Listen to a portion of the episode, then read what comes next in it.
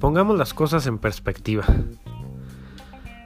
La iniciativa para desaparecer los poderes en el estado de Guanajuato que ha presentado la bancada de Morena en el Senado de la República me parece un vil revanchismo político. Es indudable que las cosas en Guanajuato están muy mal, que están cada vez peor, que los ciudadanos nos sentimos en manos de la delincuencia, que las autoridades se han visto rebasadas, ciudades que antes eran muy tranquilas el día de hoy padecen el embate de la delincuencia y al parecer no hay ciudadano que se salve, ni el gran empresario rico que puede pagar por protección, hasta un pequeño comerciante honrado al que ya le cobran derecho de piso.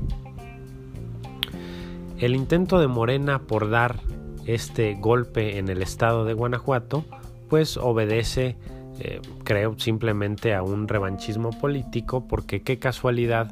que lo hace o pretende hacerlo en dos estados de la República, Tamaulipas y el PAN,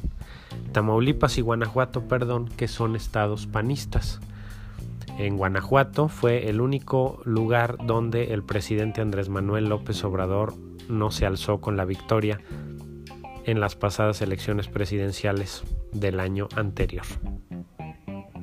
Sin embargo, tampoco me parece que sea correcto que algunos personajes, algunos individuos, que por cierto merecen todo mi respeto, pues se rasguen las vestiduras y estén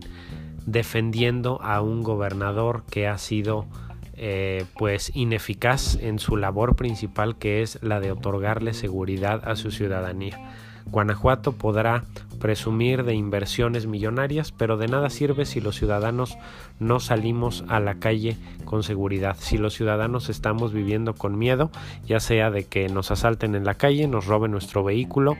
eh, perdamos la vida por una bala perdida o se metan a nuestro domicilio a robar. Así es que tampoco es para que se rasguen las vestiduras porque las cosas en Guanajuato van muy mal. Ahora, por otro lado,